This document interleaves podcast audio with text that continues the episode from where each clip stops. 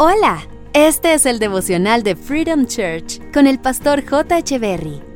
Bienvenidos. Hola, ¿qué tal amigos? Es un gusto estar nuevamente con ustedes. Salmos capítulo 85, verso 12 dice, El Señor derrama sus bendiciones y nuestra tierra dará una abundante cosecha.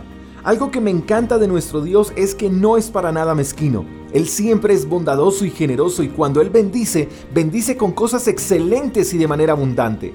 Si yo, J. Echeverry, tuviera que hacer una lista de las bendiciones que he recibido de parte de Dios este año, la lista sería bastante extensa. Tengo mucho por qué agradecerle a Dios y hay cosas que aún no he recibido y por las cuales sigo orando. Pero no pierdo la fuerza de pedir por esas bendiciones. Pero el hecho de que no haya recibido lo que en principio pedí no quiere decir que dejé de agradecer por las bendiciones que Dios ya ha derramado en mi vida. Y cada mañana hay un motivo por el cual agradecer. Yo agradezco por la vida, por la salud, por la preciosa esposa que Dios me regaló, por mi hijo, por la salud de ellos, por mi trabajo, por mi iglesia, por mis padres y mis hermanos, por mis amigos, por el alimento diario, por los recursos, por la naturaleza. Hay muchas razones por las cuales agradecer. El pasaje también dice que nuestra tierra dará una abundante cosecha, producto de las bendiciones de Dios. Eso quiere decir que de lo que Dios nos da debemos apartar algo para sembrar, porque si no sembramos, no cosechamos. Y luego no podemos estar diciendo que Dios no nos ha bendecido porque Él derrama sus bendiciones, pero cuando tú y yo sembramos una parte de esas bendiciones, entonces ahí las bendiciones de Dios producirán una abundante cosecha.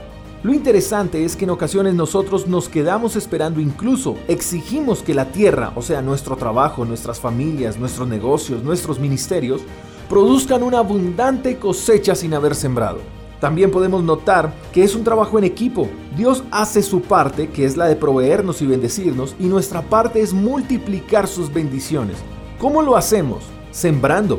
Es un trabajo en conjunto. Dios no va a traer multiplicación sobre una tierra en la cual no se ha sembrado. En palabras simples, nosotros mismos hacemos que la tierra que Dios quiere bendecir se convierta en tierra infértil. ¿Cuál debe ser entonces nuestra perspectiva? Número 1. Dios siempre derrama bendiciones. Número 2. Lo que Dios nos da es para multiplicarlo.